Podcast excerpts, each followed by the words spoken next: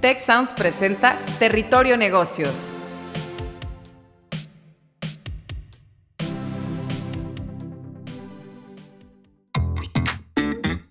Ahora entramos a Territorio Negocios. Un espacio de diálogo y reflexión sobre las nuevas tendencias y transformaciones de los negocios en México, América Latina y el mundo.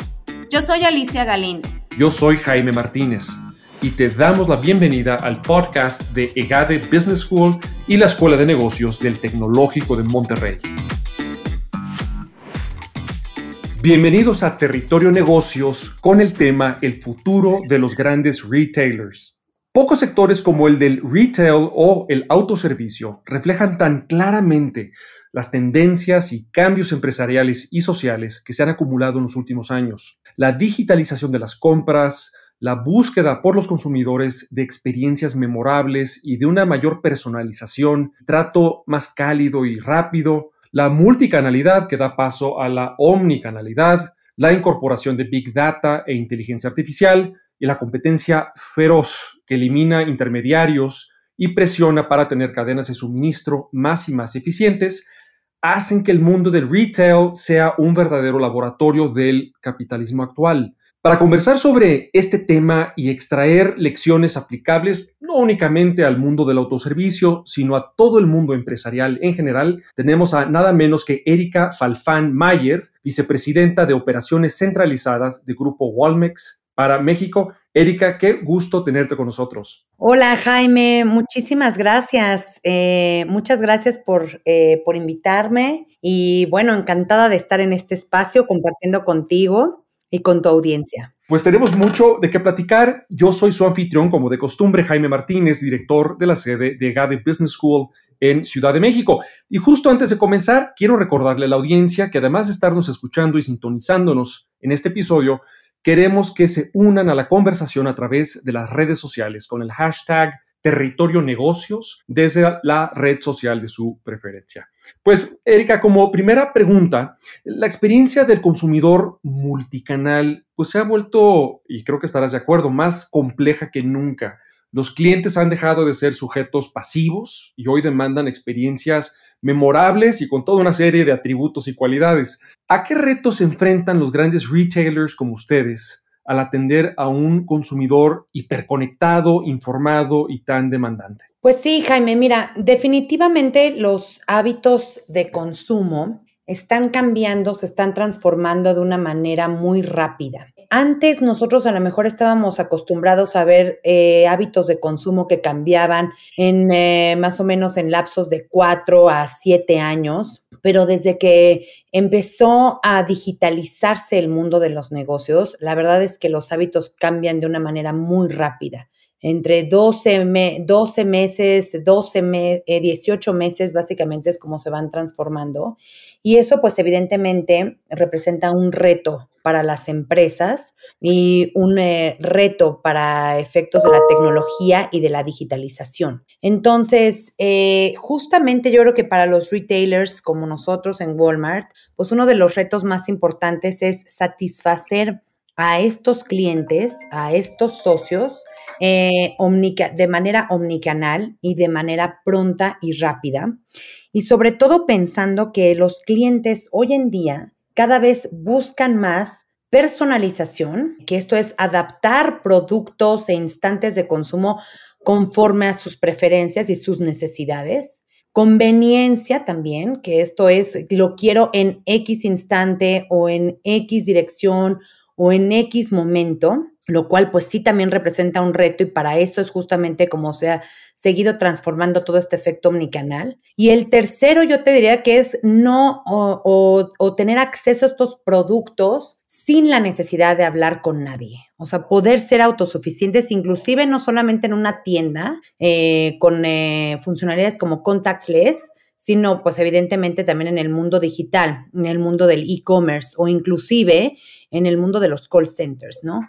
Eh, así que sí, hay retos muy importantes, pero pues también por otro lado, la verdad es que es fantástico eh, poder trabajar, poder transformarte y poder adaptarte a estas necesidades, pero sobre todo poder innovar para siempre tratar de ir pues un paso adelante de lo que van queriendo nuestros clientes o nuestros socios, como también los decimos en Sam's Club. Erika, digo, por la descripción tan puntual que haces, da la impresión de que en Walmex pues son, se han tenido que volver una, una organización tecnológica que por cierto hace autoservicio, este, pero precisamente para incorporar pues todas estas eh, funcionalidades y uso de data y de tecnología para lograr todo eso que tú describes. Em, y sin embargo, creo que la audiencia podrá reconocer que a pesar de ese enorme eh, uso de tecnología en la industria, eh, ha habido un regreso o quizás nunca desapareció por completo la tienda física, ¿no? Entonces, em, esta presencia ¿Cómo construyes esta estrategia multicanal que sea unificada o que coexista, ¿no? Y que no se te fragmente entre la presencia física como la que ustedes la mantienen tan bien, pero al mismo tiempo la presencia digital. O sea, si nos pudieras compartir algunas de esas lecciones o retos o tal vez anécdotas, ¿no? De lo que es balancear lo presencial y lo digital eh, de una forma que no se vuelva caótica. Sí, Jaime. Bueno, es que de hecho, parte de nuestra estrategia, uno de los ejes de, nuestra estrategia es justamente la omnicanalidad. Con lo cual, o sea, nosotros no pretendemos que desaparezca o, ni siquiera está puesto pues como a parte de la estrategia que haya eh, una desaparición de lo que es la atención en las tiendas físicas. Por el contrario, o sea, la omnicanalidad lo que trata es agregar un canal de atención a nuestros clientes y a nuestros socios, además de la atención dentro de las tiendas físicas. Entonces, eh, no se trata justamente de que vaya ganando cada vez más participación en el mundo del e-commerce, sino se trata justamente de tener este eh, panorama holístico para poder atender a nuestros clientes. Y por supuesto que por eso es tan importante que en este afán de servir de manera omnicanal a nuestros clientes exista y se mantenga esta consistencia, este ambiente de consistencia. Entonces, de tal forma que la misma propuesta de valor de uno de nuestros banners, por ejemplo, de un Walmart, sea exactamente la misma que vivan tanto en una tienda física como en una tienda o en el ambiente digital. Los precios también sean exactamente los mismos. Eh, evidentemente hay costos adicionales como el costo de envío, que por supuesto es algo que, que existe, pero que sí, o sea, tú respetes de manera consistente esta estrategia o esta eh, value proposition, como nosotros lo llamamos, ¿no? Y ahora, el hecho de que nosotros sigamos atendiendo a nuestros clientes en las tiendas físicas no significa que no desarrollemos eh, ciertas funcionalidades digitales que ayuden a generar una atención contactless, como por ejemplo el recién lanzamiento que tuvimos de Scan and Go en SAMS, donde no sé si, si tu audiencia no ha tenido la oportunidad de probarla, los invito a que lo hagan, que es básicamente vivir esta experiencia donde imagina que tú entras a una tienda, tú seleccionas tus productos a través de tu smartphone, escaneas todos ellos y al momento de salir sales de una manera ágil, sin fricción, pagas con tu mismo smartphone y te vas sin tener que hacer una fila dentro de una caja, ¿no? Eh, o también el lanzamiento que hicimos, esto fue en 2019 con el eh, self-checkout, que lo tenemos ya eh, no solamente en un Sam's Club, lo tenemos también en algunas bodegas horrera, en donde justamente lo que tratamos es que nuestros clientes tengan esta transacción de manera ágil y sin fricción, ¿no?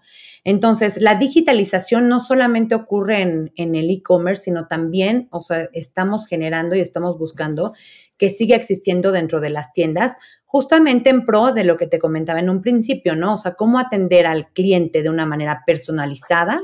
O sea, yo paso a caja o no paso a la caja, pago con tarjeta o pago en efectivo, compro en e-commerce o compro en la tienda, lo recibo en mi casa o voy a una tienda a recogerlo. ¿Cómo lo hacemos de una manera conveniente también? Puedo programar mis pedidos, puedo programar mi despensa, puedo decir si lo quiero recibir mañana por la mañana, mañana por la tarde y también con esta parte de contactless, donde yo puedo ser autosuficiente yo mismo ejecuto mis compras de una manera autónoma dentro de una página o inclusive dentro de las tiendas transacciono por mí mismo, ¿no? Entonces, pues eso te diría básicamente que eso es lo que estamos tratando de hacer nosotros dentro de la estrategia de Walmart. Erika, sensacional.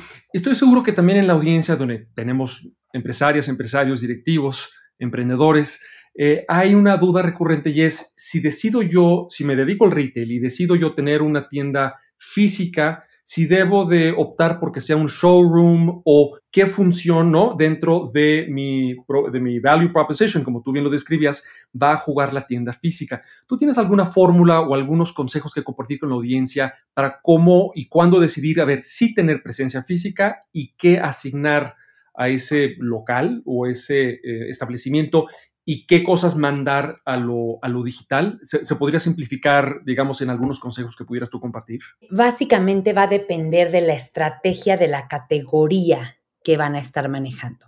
Porque mira, no es lo mismo vender un artículo, por ejemplo, fresco, hablamos de comestibles, o no es lo mismo vender, por ejemplo, eh, voy a inventar televisiones de 80 pulgadas la estrategia va a depender fundamentalmente de las categorías que tú estés, eh, que tú estés trabajando, ¿no? Hay sí una fuerte tendencia a que las tiendas se conviertan más en centros de experiencia, más que en, eh, en warehouses, en tiendas donde almacenas inventario. Pero, insisto, depende fundamentalmente de las categorías. Si tú, por ejemplo, eres eh, un retailer que mm, en tu negocio, en tu core, está a lo mejor el negocio de apparel, yo sí eh, creo que eh, va más hacia la parte de la experiencia, ¿no? ¿Cómo digitalizas para que la experiencia dentro de tu tienda sea muy enriquecedora? Sea atractiva para que tus clientes puedan adquirir, puedan buscar, puedan indagar más sobre tus productos, pero que en forma productiva y eficiente, ese inventario a lo mejor pudieras alocarlo en un warehouse. Siempre eh, para efectos logísticos y para efectos de productividad, entre más centralización de mercancía tengas, pues es mucho mejor. Pero, eh, insisto, ¿no? Dependerá del tipo de categoría. También, por ejemplo, si tú te dedicas a vender en esta industria de retail artículos que son voluminosos, pues bueno, no te conviene tal vez, o sea, que este espacio que tú tienes en tus tiendas, em, desperdicies eh, espacios de showroom para poner inventario. O sea, a lo mejor sería mucho mejor eh, meter un artículo de cada tipo de item para que sea de una experiencia placentera y que tus clientes puedan tocarlo, visualizarlo, vivirlo eh, y que el inventario en la mayor cantidad posible pudiera estar centralizado, listo para hacer un delivery, ¿no? Pero si, por ejemplo, estás hablando de que en esta industria de retail a lo mejor tienes más artículos que son, no sé, de primera necesidad, de una alta rotación y de un alto nivel de frescura, pues definitivamente creo que en algunos instantes puede ser que no sea del todo recomendable que no tengas inventario del mismo en tus tiendas físicas, ¿no? Entonces, yo creo que sí, lo más, lo, más sensato es justamente que se construyan estrategias basado en la categoría. De acuerdo. Oye, Erika, y, conforme ibas dando ejemplos de cuándo sí o de qué manera optar por la, por sí tener una tienda o sí tener un almacén o sí tener una bodega, pues dependiendo, como tú lo dices, de la categoría, estoy seguro que en la audiencia eh, se nos iba, íbamos pensando en ejemplos de establecimientos y de, y de productos, desde muebles hasta, por supuesto, perecederos, eh, y cómo distintas marcas pues, optan ¿no? por esa presencialidad o digitalidad, según la naturaleza del, del negocio. Em, y, quiero insistir un poquito más en este tema, porque muchos jugadores que su gran ventaja en un principio, competitiva y en costos, fue el estar 100% en línea. Y digo, ya hay muchos ejemplos, Amazon, Kavak, aquí en México, eh, que comenzaron de esa manera han ido optando poco a poco por hacerse de algunas opciones físicas, muchos siguiendo lo que tú acabas de describir, la naturaleza de los items o productos que, venden, ¿no? Muebles, por ejemplo, ¿no? Eh, y, optar por esa, oye, o autos, una cosa aún más voluminosa, para eh, a través de esa presencia física lograr penetrar mucho más o mejor al mercado. Entonces, pareciera, y aquí me, encantará que, que tú matices o corrijas, que el entusiasmo por lo 100% digital eventualmente pasa por una etapa de madurez y donde muchas de estas empresas se dan cuenta de que para ciertos temas y ciertas cuestiones y en ciertas geografías, ni modo, sí necesitan hacerse de una, cierta presencia física. ¿Tú crees que en un futuro esa combinación física y digital en mayor o menor medida y respetando las categorías va a ser necesario para eh, las empresas, aún aquellas que pretenden ser 100% digitales? Mira, yo pienso que sí, pero va a depender también justamente de cuál es el goal más importante de estos retailers. O sea, las empresas que son o que se originan como pure players y que empezaron 100% en el sistema digital, pues uno de los puntos más importantes sí justamente era el contar con un assortment que fuera bastante atractivo, muy amplio, de muchísima variedad, sin contar necesariamente con el working capital que te conlleva mantener todo este inventario, ¿ok? Sin embargo, es verdad que se han dado cuenta a través del tiempo que para ciertos ítems y ciertas categorías no hay como la visualización, el palpar y que el cliente pueda tener la experiencia de observar, de conocer, de sentir, de oler, eh, de subirse a ciertas categorías porque llega a ser complicado el que tú puedas ejecutarlas todo 100% online, ¿no? Y tal es el caso, por ejemplo, a lo mejor de un Kavak, ¿no? Donde es verdad, bastante disruptivo y bastante innovador el efecto de la transaccionalidad de manera digital, el acceder a, ciertos eh, créditos, ¿no? Poder bancarizar, lo digo entre comillas, a una gran parte de la población para poder tener acceso a un bien como uno, un auto, que, no estás hablando de, bienes que cuestan eh, tres pesos, sin embargo, en algún punto sí se necesita la mezcla del observar y tener el acceso a la experiencia para ver qué es lo que tú estás comprando y garantizar sobre todo qué es lo que tú estás comprando.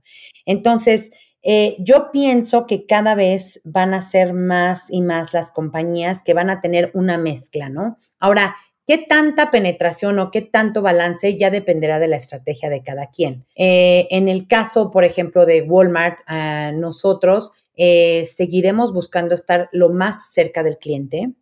Seguiremos buscando dar acceso más bien a nuestros clientes a una gran gama de productos, desde los básicos y de alta rotación, de consumo, de despensa, frescos, hasta cierto otro tipo de items, como a lo mejor todo lo que está relacionado con tecnología y, ¿por qué no, apparel y extended catalog? Eh, pero sí manteniendo un correcto balance entre todo lo que es los eh, productividad y eficiencia, porque nuestro ADN siempre seguirá, siempre seguirá eh, eh, como una parte central de nuestra estrategia el precios bajos todos los días, ¿no?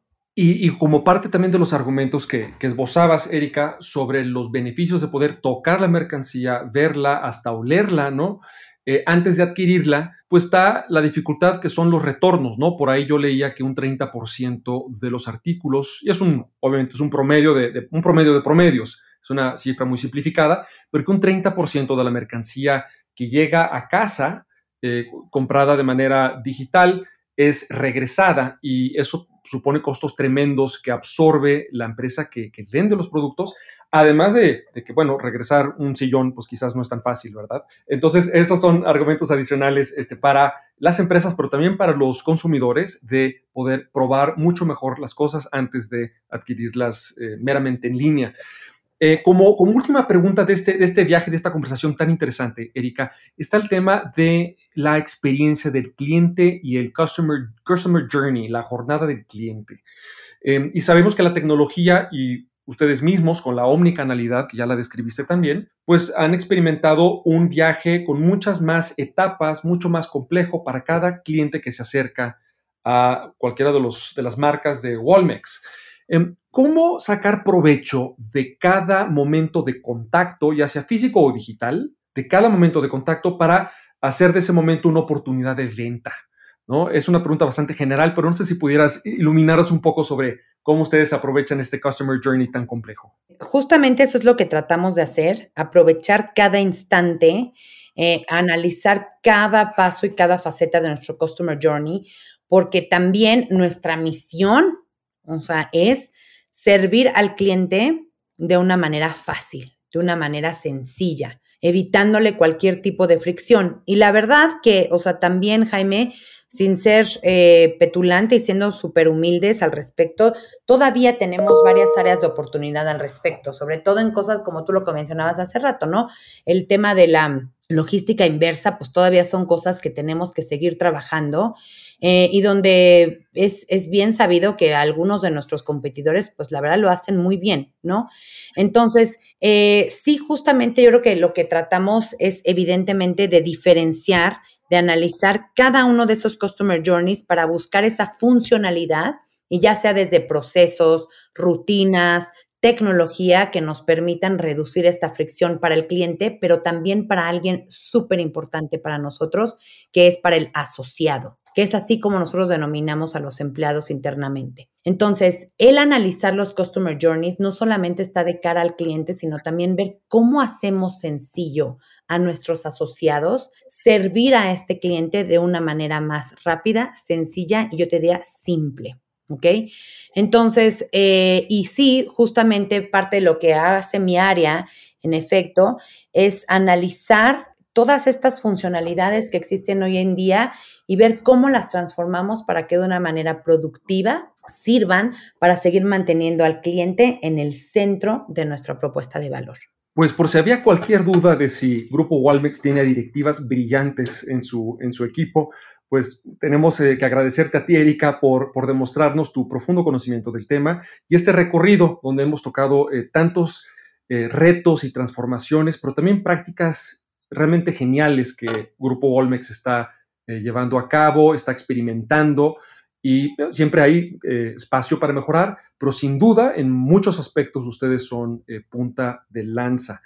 Pues esto fue Territorio Negocios, el futuro de los grandes retailers. Tuvimos de nuevo a Erika Falfán Mayer, vicepresidenta de operaciones centralizadas del Grupo Volmex para México. Yo fui un servidor, Jaime Martínez, director de la sede de EGADE Business School en Ciudad de México. Les recordamos que, además de escucharnos, únanse a la conversación a través de sus redes sociales con el hashtag Territorio Negocios desde la red social de su preferencia. Nos vemos muy pronto y un abrazo a todos. muchísimas gracias, Jaime. Gracias por tus palabras eh, y aquí estoy para servirles. Eh, muchas gracias. Gracias a ti, Erika. Si quieres conocer más sobre los sucesos de la actualidad política, te invitamos a escuchar Con su permiso. Estamos ante la batalla de política económica más importante de este sexenio. El podcast en el que nuestros expertos hablan sobre los temas más actuales de la agenda pública en México y en el mundo. Escúchalo en Spotify, Apple Podcast y Google Podcast. Gracias por escuchar un episodio más de Territorio Negocios el podcast de GADE Business School y la Escuela de Negocios del Tecnológico de Monterrey. Productor ejecutivo de Tech Sounds, Miguel Mejía. Asistente de producción, María Monroy. Productores de Territorio Negocios, Carla Díaz, Astraya Rodríguez, José Ángel de la Paz y Santiago Velázquez. Diseño, Daniela Solís, Lisette Rodarte y Regina González. Postproducción, Max Pérez, Marcelo Segura y Sergio Chávez. Los invitamos a escuchar el siguiente episodio de Territorio Negocios y el resto de los programas de Tech Sounds en Spotify, Apple Podcast, Google Podcast y en tech.mx diagonal tech-medio sounds.